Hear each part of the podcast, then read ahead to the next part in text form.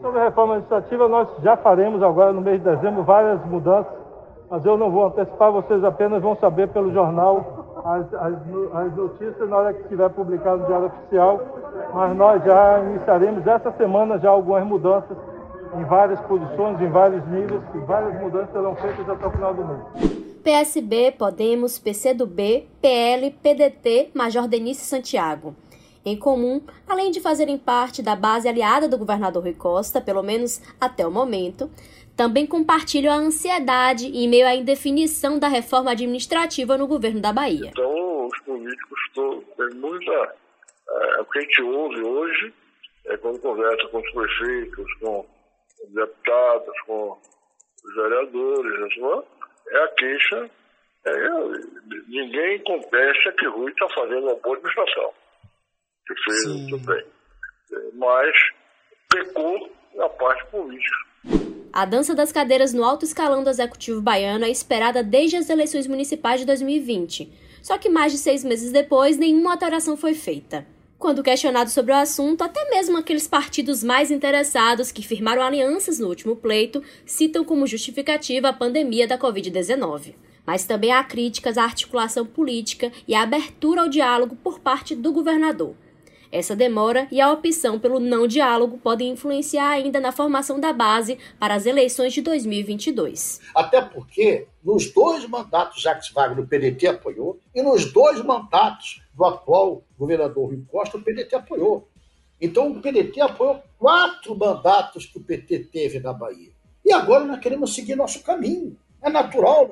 Enquanto tem partido que está esperando para desfrutar dos benefícios do apoio ao grupo do governador, tem aqueles que estão na corda bamba e não sabem o que vai acontecer.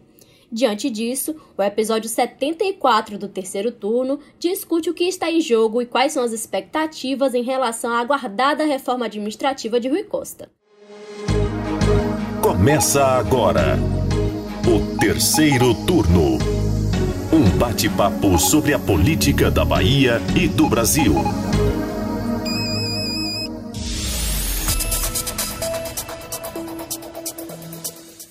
Eu sou Jade Coelho e junto comigo na gravação remota do podcast de política do Bahia Notícias, os repórteres do site Ailma Teixeira. Oi, oi. E Bruno Luiz. Oi, gente. Bom, a gente sabe, né, que é muito comum na política, eu ouso dizer aí até uma regra, que as alianças sejam firmadas e esses apoios sejam declarados em troca de benefícios e de cargos. E aí a eleição de 2020, nesse ponto especificamente, não fugiu à regra e depois do pleito a gente já aguardava as mudanças na administração estadual. De um lado, nós temos aqueles partidos que apoiaram o governador Rui Costa, que aguardam aí os refrescos e as recompensas por isso, enquanto de outro lado, temos aquelas siglas que na disputa em Salvador apoiaram o candidato adversário, como o PDT e o PL, e que não sabem o que vai acontecer com elas. Mas enquanto isso, elas desfrutam do benefício de permanecer como estão. Bruno Luiz, você e a nossa colega, repórter de política do Bahia Notícias também, Mari Leal, fizeram uma apuração extensa sobre esse assunto nessa semana, né? Então, fala pra gente aí que outros partidos são esses que estão nessa expectativa e qual é a situação de cada um deles.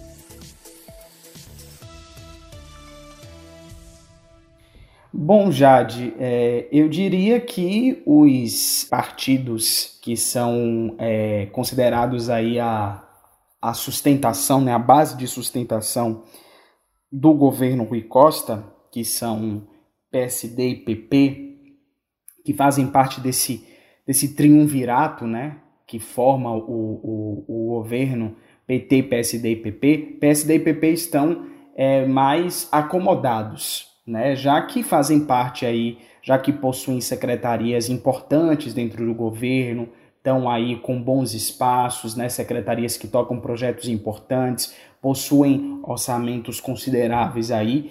O que existe né, são os outros partidos que também são importantes, mas que não têm o mesmo peso dentro da sustentação política ao grupo do governador Rui Costa, né, que não causariam tanto impacto né, para permanência, para manutenção do grupo se não estivesse nesse grupo, né? Esses partidos estão aí, né, na espera por esse espólio, esse possível espólio de PDT e PL que podem ficar de fora do governo porque foram insubordinados né, nas eleições do ano passado e acabaram apoiando aí, fazendo aliança com o grupo que é o principal adversário ao grupo de Rui Costa, que é o comandado aí pelo ex-prefeito ACM Neto. Bom, falando do PSB, que aqui no, no estado é presidido pela deputada federal Lídice da Mata, o partido está aguardando o retorno do acordo firmado em 2020, quando Lídice, a gente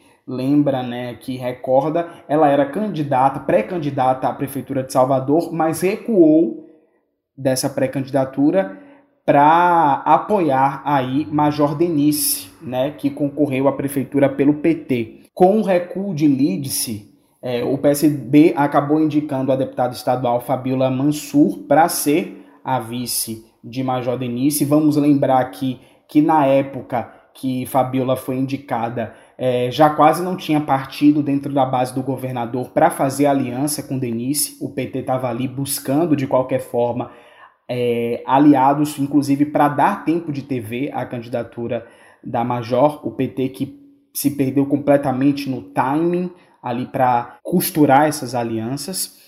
Né? Por outro lado, também temos a situação do PCdoB, né, que está indefinido. O, PCdoB bancou a candidatura da deputada estadual Olivia Santana, então também está aguardando aí para ver como é que fica a situação. E temos a indefinição também na situação do PL e do PDT, que como a gente já disse, né, estão ameaçados e nessa corda bamba aí, né? Ah, não sabem como é que vão ficar suas situações, porque não sabem como é que o governador Rui Costa vai reagir né, a, essa, a essa traição, né, essa insubordinação que aconteceu no ano passado. Né? De fato, quem, quem mais aí está nessa espera de qualquer forma é o PSB, né? Porque é realmente um jogo aí de compensação mesmo é, pelo fato de ter aí se lançado numa candidatura que acabou não tendo êxito nas urnas. O fato é que espaço na administração nenhuma sigla nega, mas diante da crise sanitária também, a cobrança e a pressão para definição mais rápida desses arranjos aí acabaram sendo esvaziadas, porque ninguém quer carregar a pecha, né, a placa de insensível, e o governador tem se mostrado muito é, irredutível nessa questão de cuidar da pandemia e deixar política para depois, não discutir política nesse momento. Agora, isso é o que se fala em on, né? Porque nos bastidores a conversa é em outro tom. Os partidos acabam alfinetando né, sobre a existência, sobre a inexistência, melhor dizendo, de convocações para reuniões. O Conselho Político não se reúne há muito tempo. É uma coisa recorrente que a gente ouve sempre que vai, sempre que entra em contato com essas fontes. E aí tem partido que fala que essa falta de abertura a negociações já beira os dois anos de lacuna, ou seja, é muito tempo, né? E, inclusive, tempo anterior à pandemia. E aí acaba reforçando a imagem de que há pouco diálogo, né? Pouco espaço dado ao diálogo na gestão. Eu lembro que em julho do ano passado eu fiz uma apuração parecida com essa, Bruno. Eu e Mari também. E aí, na época, a discussão foi centrada na definição das chapas, né, para as candidaturas. Que foi uma coisa que na época estava meio que deixada de lado e acabou continuando, né, assim, deixada para segundo plano, tanto que, como você falou, os partidos foram cada um lançando seus próprios candidatos, fazendo suas próprias alianças, independente é, do, do governador. Então, como eu falei, não é nada novo.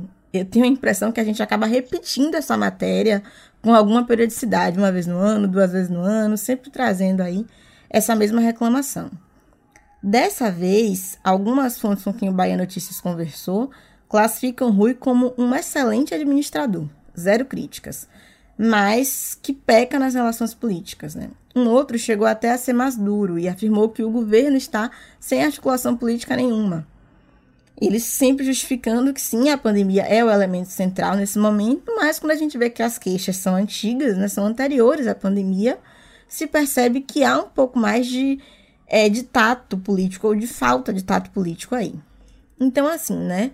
Somando todas essas situações que a gente trouxe aqui, o resultado é que é um clima de espera na base, né? Ainda que ocorram conversas não oficiais. É, Ailma, isso que você falou, né, de que a gente repete essa matéria com alguma periodicidade é muito real, né? Assim, se tem uma coisa que não muda no governo Rui, são essas críticas, em relação à falta de articulação política do governador Rui Costa. Né? A gente sempre está falando sobre isso de alguma forma. Essas é, são é, reclamações cíclicas, né? Em, em uns momentos elas são mais, mais duras, são mais fortes, em outros ali tem um afago aqui ali, mas é momentâneo, sempre depois acaba caindo nessa questão da falta de articulação. Bom, esses dias o governador até deu uma, uma demonstração até que surpreendeu, ele reuniu líderes é, de partidos da base lá na governadoria para falar de ações de combate à pandemia, né? Líderes da base na Assembleia Legislativa, né? Que era uma coisa que ele não fazia há um bom tempo, isso, isso surpreendeu. E recentemente até a própria Mari publicou também no site uma matéria mostrando que o governador reuniu é, senadores, deputados federais, deputados estaduais ali, presidentes de partidos, né, da base também para discutir a questão do caso Wesley, né, aquele soldado da polícia militar que foi morto pela própria PM, né, ele estava em surto, atirou na PM e a PM acabou revidando, enfim, e, e foi, um, um, foi algo também que há muito tempo não acontecia do governador reunir todo mundo assim para conversar e principalmente numa situação de emergência como essa, né? Sempre falam que o governador é meio solitário na tomada de decisões, acaba não ouvindo, né, as, as partes ali para poder é, o que vai fazer. Então, essa, essa decisão também de, de convocar essa reunião surpreendeu. Bom, é, o governador, o ex-governador, na verdade, Jacques Wagner, que já colocou aí a pré-candidatura dele ao governo do estado em 2022, ele de certa forma tem participado mais das articulações, tem conversado ali mais com os partidos nos bastidores, mas o que se diz é que Wagner é, ele tem feito é, mais conversas assim com esses partidos, PSD, PP, dentro do próprio PT, está articulando muito a candidatura ali dentro do próprio partido né? E, e, deixando um pouco de lado essas conversas com os outros atores que fazem parte da base, né? É, inclusive Wagner, essas articulações ali para a presidência da Assembleia Legislativa, né? Quando a gente teve aquele embrólio ali entre PP e PSD, essas articulações tiveram muito a digital do Wagner. Né? E o que se espera ali é que Wagner assuma mais a dianteira dessas articulações políticas, porque se sabe que ele se sai bem né? Ele se sai melhor nessa parte aí, ele tem mais traquejo do que o governador e até porque a candidatura é dele, né, em 2022, então ele que tem que começar a articular, fazer os arranjos, mas ainda está se esperando também um momento que ele vai tomar isso de uma maneira mais efetiva. Eu queria entrar agora na parte dos partidos e falar da situação do PL, que já falou pra gente aí que até o momento não foi oficialmente procurado pelo governador, né? O PL que aqui na Bahia é presidido por José Carlos Araújo. E ele falou pra gente que já tendo em vista as eleições de 2022, tá trabalhando já para fazer a chapa de deputados estaduais e federais do PL. E quanto ao governador, José Carlos Araújo fala aí que Rui se preocupou com a administração dele, né? E tem deixado a parte política de lado, que é essa, esse argumento que a gente vem escutando sempre aí, né? mas ele também cita que há uma queixa muito grande dos políticos que não são procurados pelo governador. Ele não deu nomes, obviamente, mas falou que esse tipo de afirmação, que é essa queixa, né, tem surgido em conversas tanto com prefeitos quanto com deputados. Então, há aí um, um, certo descontentamento com esse posicionamento do governador de forma geral, né, a gente pode dizer. E aí ele disse que o governador tem resolvido as coisas sozinho e sem consultar a base. Paralelo a isso, o presidente estadual do PL disse ainda que tem tido conversas com o senador Otto Alencar, que preside o PSD aqui no estado, o PSD que é um, um grande partido, né, que é, ocupa parcela considerável do próprio governo. Mas José Carlos Araújo também afirmou que está conversando com a CM Neto, o ex-prefeito de Salvador, que está no grupo adversário a Rui. É, Jade, o, o Zé Carlos Araújo aí, ele tem falado, né, ele está conversando com a Semineto, né, ele tem esse jeito meio é, vaselina, né, na verdade nem tão vaselina assim, porque ele está deixando bem claro que está fazendo um jogo duplo, né, entre a Semineto e Rui, fazendo esse leilão aí, quem, quem dá mais leva, que é muito próprio de partidos do Centrão, como é o PL, Mas, enfim, é, eu acho que o PL já foi com Deus, né? Já foi com Deus. Acho que é, é o momento. É já foi com Deus ou já foi com Neto? acho que. Acho que Fica tá o mais, questionamento. Tá mais próprio para já foi com Neto, viu, Ailma? Assim, esse, essa semana a gente publicou no Bahia Notícias uma matéria do repórter Maurício Leiro, em que é, José Carlos Araújo dá uma sinalização assim isso não é falado claramente por ele, assim, efetivamente, mas na política a gente tem que entender mais né, o subtexto que não é dito do que o que é dito né, ali no, do que realmente é efetivamente dito. Ele disse que está negociando a vinda do deputado é, federal Elmar Nascimento, do DEM, para o partido, para disputar uma possível vaga é, para o Senado em uma chapa em 2022. Elmar Nascimento é como eu disse aqui, um deputado do DEM ligado ao prefeito Assemineto. E é claro que Omar, muito provavelmente, assim, só se realmente acontecesse uma hecatombe ou um cisne negro, né, um evento muito é, é, adverso e não esperado, para Elmar ter lugar numa chapa é, com, com, é, com Jacques Wagner, né? Ali um lugar no Senado para vice. Você tem ali no grupo de Rui Costa, PSD e PP que almejam essas vagas e não vão abrir mão dessas vagas, de nenhuma dessas vagas. Então, ali, é, Araújo está querendo dizer, está dando uma sinalização de que ele está negociando a vinda de Omar para disputar uma vaga na chapa de Assemineto em 2022. Então, ele está ali sinalizando: olha, meu caminho aqui deve ser com a Semineto.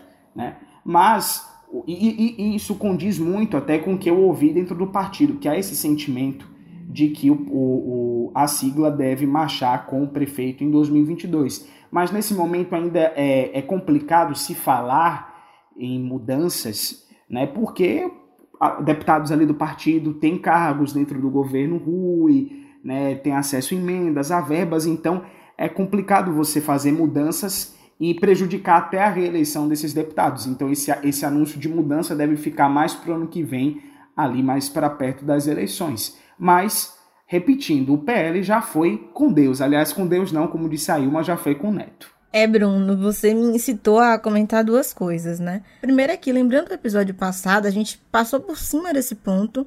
E também no episódio sobre o prefeito Bruno Reis, a gente frisou bastante que o prefeito ACM Neto, o ex-prefeito ACM Neto, é, espalhou seus aliados em partidos aliados. Então não seria estranho para ninguém se ele voltasse ou já estivesse fazendo isso agora, né? Ter o Mar Nascimento no PL pode ser estratégico para o projeto do, do ex-prefeito, né? enfim, na Bahia. E aí a outra coisa é que o PL já vem dando indícios de que vai se aproximar, de que vai se aliar a Neto há um tempo. Na eleição de Bruno Reis, o PL estava do lado de lá. Enquanto a base aqui de Rui estava indefinida, obviamente, né? O Estado é uma coisa, o município é outra. Não significa que eles vão sempre caminhar juntos, mas Salvador é peça importante nesse jogo. E naquele momento, a executiva municipal decidiu que iria seguir com Bruno Reis. Então, isso já demonstra que não é de agora que o partido está trilhando seu caminho aí para a oposição. Bom, falando de ACM Neto, né, pegando esse gancho, eu queria puxar um pouco para o PDT. Porque assim como o PL, a gente sabe que nas últimas eleições municipais, o PDT também trocou de lado, né? E aí, nessa quarta-feira, que é o dia que a gente grava o terceiro turno, o presidente nacional do partido, Carlos Lupe, ele deu uma declaração aí, no mínimo, interessante, né? Ele acenou para o fim da aliança PDT-PT aqui na Bahia e falou ainda que quer uma vaga na chapa de Neto em 2022. O desejo de Lupe é que o PDT consiga aí uma vaga de vice ou uma vaga no Senado, né? Então, na chapa majoritária do prefeito ACM Neto. Prefeito, a gente não consegue é, superar chamar ACM Neto de prefeito, né, gente? Na chapa de ACM Neto, como governador do estado no ano que vem. E assumiu que isso não está fechado, mas que o PDT pretende sim negociar o tema, tanto com os aliados aqui na Bahia, quanto com democratas. E aí, caso o Lupe convença os colegas de partido aqui na Bahia a realmente seguirem esse desejo dele, né? Isso acaba significando o fim de uma aliança longa, de quase 16 anos, entre PDT e PT aqui no estado. Porque o Partido Democrático Trabalhista marcha com o PT aqui na Bahia há pelo menos quatro mandatos de governador. Dois do ex-governador Jacques Wagner, né? E os dois do atual governador Rui Costa. Só que aí, segundo o Lupe, 2022 pode ser uma oportunidade do PDT seguir o próprio caminho. Nessa estratégia de ACM Neto de espalhar os aliados por esses partidos, né, com vocês já citaram aqui, Ana Paula Matos foi um desses nomes que não tinha partido, foi filiada ao PDT e acabou saindo como vice, né? Que é um cargo que foi pleiteado por muitos partidos da base. Todo mundo queria ser vice de Bruno Reis e o cargo acabou com o PDT. E ele não quer ficar só por aí, né? O PDT quer mais. E antes de passar a bola para vocês, eu só queria comentar uma outra coisa aqui, que essa aliança DEM-PDT pode acontecer também no cenário nacional. Nessa entrevista de Lupe, ele citou a possibilidade, por exemplo, de Ciro, que é o candidato a presidente pelo PDT, ter como vice, por exemplo, Mandetta. Ele não descartou, rasgou muitos elogios ao ex-ministro da Saúde, destacou essa questão dele ter esse posicionamento contrário ao presidente Jair Bolsonaro e parece que Mandetta está aí com, contando pontos positivos e essa aliança é sim uma possibilidade. E o próprio Ciro deu entrevista esses dias para o jornal o Globo e chamou Mandetta de bem é, intencionado, disse que era uma pessoa muito séria e que está pensando no futuro do país. Será que vai dar match aí entre é, esse vai dar match nesse nesse encontro aí dos dois? Vem cá, uma chapa dessa é o quê? Direita, esquerda, centro-direita, centro-esquerda.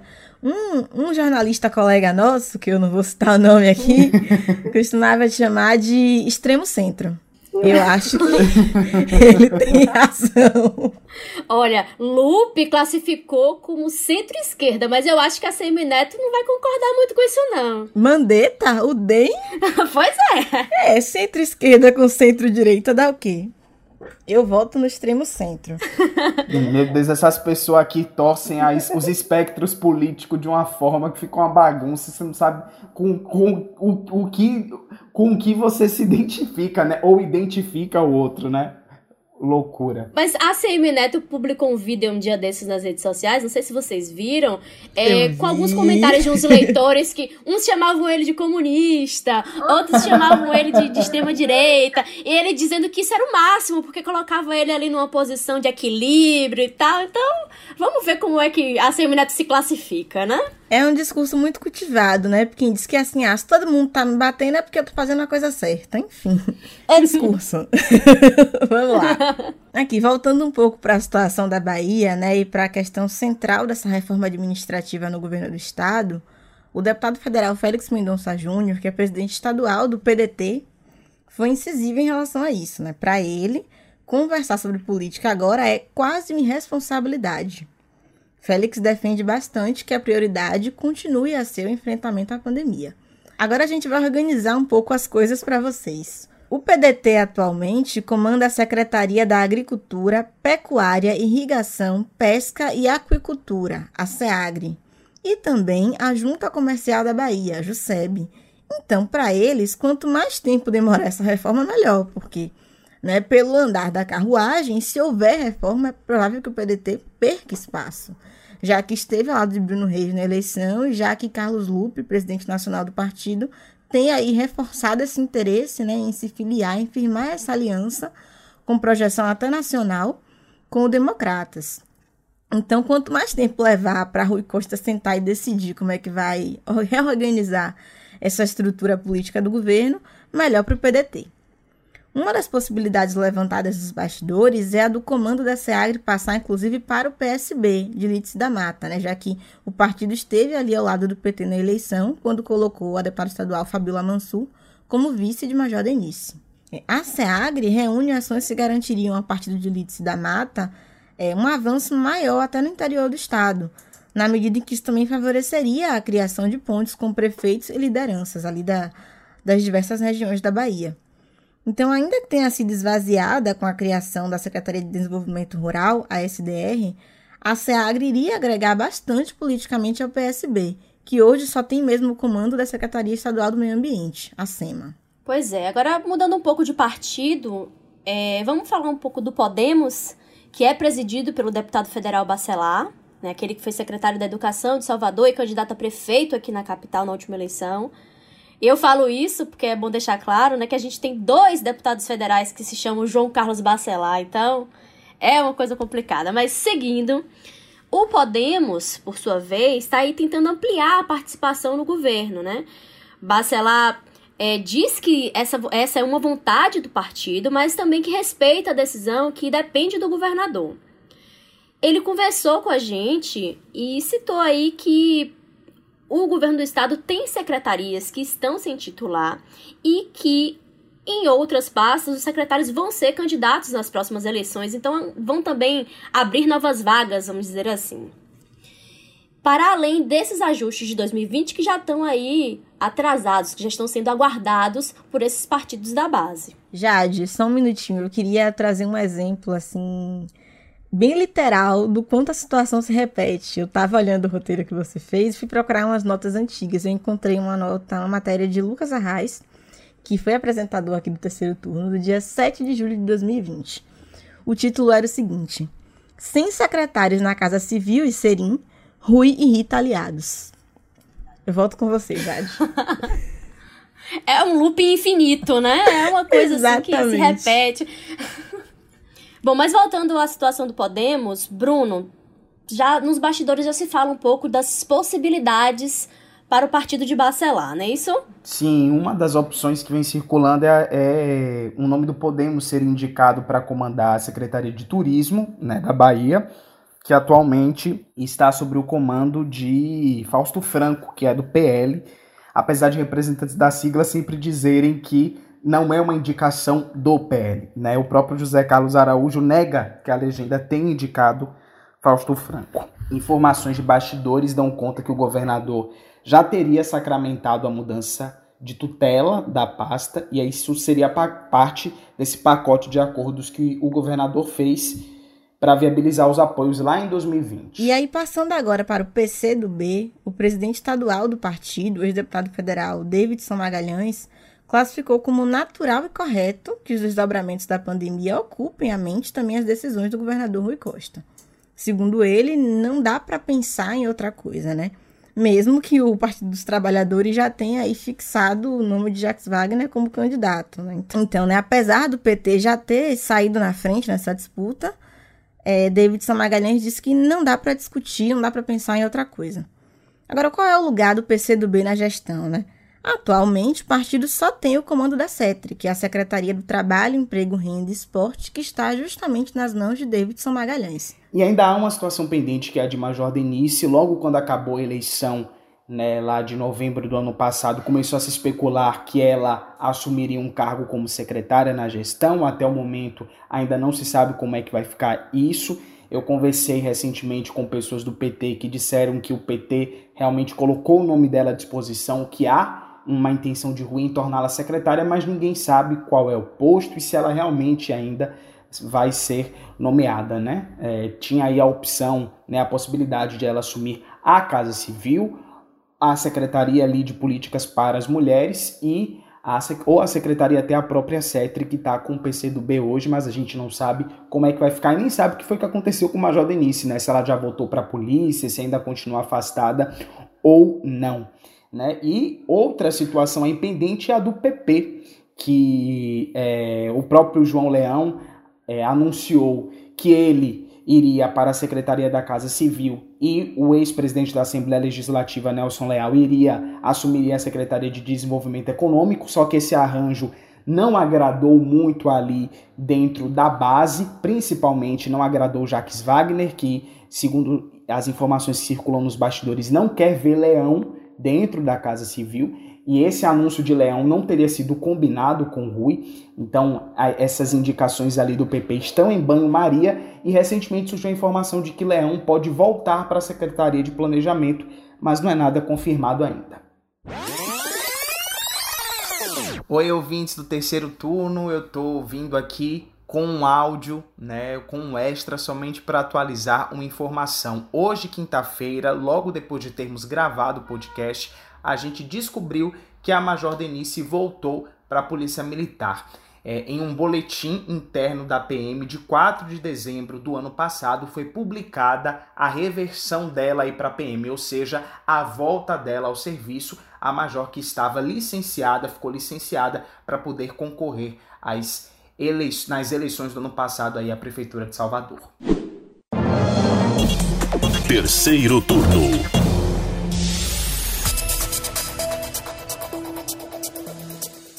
Pois é, com isso, o terceiro turno de hoje vai ficando por aqui. Muito obrigada, Ilma, Bruno, a você ouvinte. E antes da gente finalizar aqui, eu queria agradecer uma audiência fiel que a gente tem, que é o defensor público Rafson Ximenes. É, Rafson que fez um, um tweet muito legal pra gente, dizendo assim: chego em casa do trabalho pensando, deixa eu descansar um pouco, ouvindo o terceiro turno do Bahia Notícias. Qual será o tema?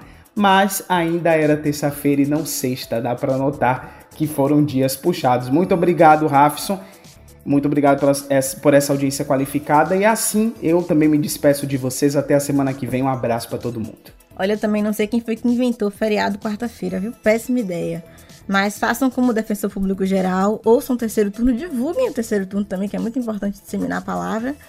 E a gente se vê de novo na próxima sexta-feira, a partir das 8 horas. Beijo. Conta pra gente o que, é que você achou do terceiro turno de hoje. Manda uma mensagem para o Twitter do Bahia Notícias ou para qualquer outra rede social usando a hashtag Terceiro Turno BN. O programa é gravado das nossas casas e tem a apresentação dos repórteres Jade Coelho, Bruno Luiz e Ailma Teixeira. Os áudios utilizados são do Bahia Notícias e da Rádio Salvador FM. A edição de som é de Paulo Vitor Nadal e o roteiro de Jade Coelho. Você ouviu o terceiro turno, o seu podcast semanal sobre a política da Bahia e do Brasil.